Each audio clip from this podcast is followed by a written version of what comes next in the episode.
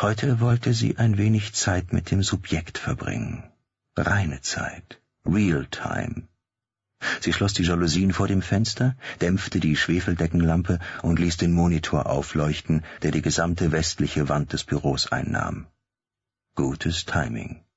Der 17-Stunden-Tag von UMA 47-E hatte soeben begonnen. Morgen, und das Subjekt regte sich auf seiner Pritsche auf dem Steinboden der Wohneinheit.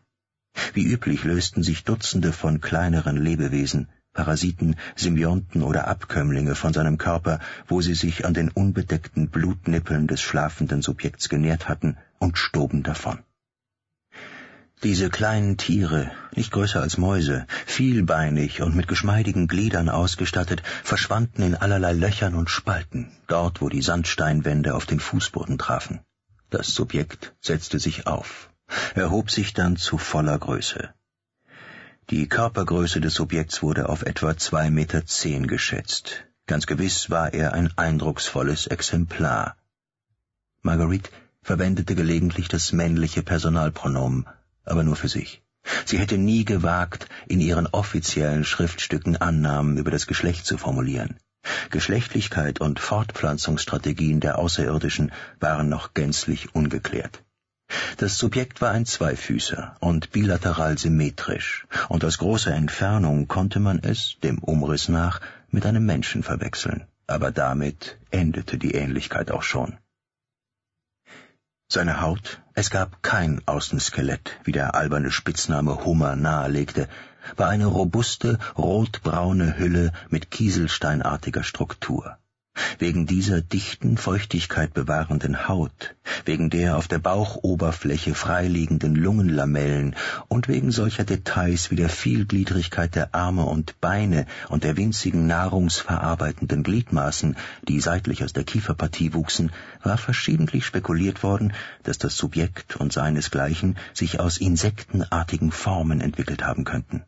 Eins der entsprechenden Szenarien entwarf das Bild einer Rasse von Invertebraten, die nach und nach die Größe und Mobilität von Säugetieren erlangt hatten, indem sie ihren Rückenstrang in eine chitinartige Wirbelsäule versenkt und ihre harte Schale zugunsten einer dicken, aber leichteren und flexibleren Haut abgeworfen hatten. Doch hatten sich kaum Nachweise für diese oder andere Hypothesen erbringen lassen. Exozoologie war schon kompliziert genug. Exopaleobiologie jedoch war der Wachtraum von einer Wissenschaft. Subjekt war deutlich zu sehen in dem Licht der hell strahlenden Glühbirnen, die in einer Kette von der Decke hingen.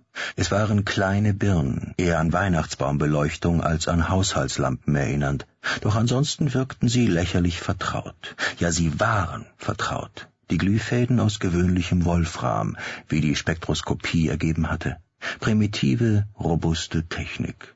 Von Zeit zu Zeit tauchten andere Eingeborene auf, um verbrauchte Birnen auszuwechseln und den isolierten Kupferdraht auf Lücken oder Unregelmäßigkeiten zu untersuchen. Die Stadt verfügte über eine umfassende und verlässliche Wartungsinfrastruktur. Subjekt kleidete sich nicht an, und frühstückte auch nicht. Noch nie war es beim Essen in seinem Schlafquartier beobachtet worden. Allerdings gab es über einem offenen Abfluss im Fußboden flüssige Ausscheidungen von sich. Die dicke, grünliche Flüssigkeit ergoss sich aus einem Kloakenspalt im unteren Abdomen. Es gab natürlich keinen Ton zu den Bildern, aber Marguerites Fantasie war imstande, das Plätschern und Gluckern mitzuliefern. Sie rief sich in Erinnerung, dass diese Ereignisse vor einem halben Jahrhundert stattgefunden hatten. Das Gefühl des Eindringens in eine private Sphäre wurde dadurch entschärft. Sie würde nie mit diesem Geschöpf sprechen, nie in irgendeiner Form mit ihm interagieren. Dieses Bild, auf welch geheimnisvollen Wegen es auch gereist sein mochte, unterlag nach aller Wahrscheinlichkeit den Begrenzungen der Lichtgeschwindigkeit. Das Zentralgestirn 47 Ursa Majoris war 51 Lichtjahre von der Erde entfernt.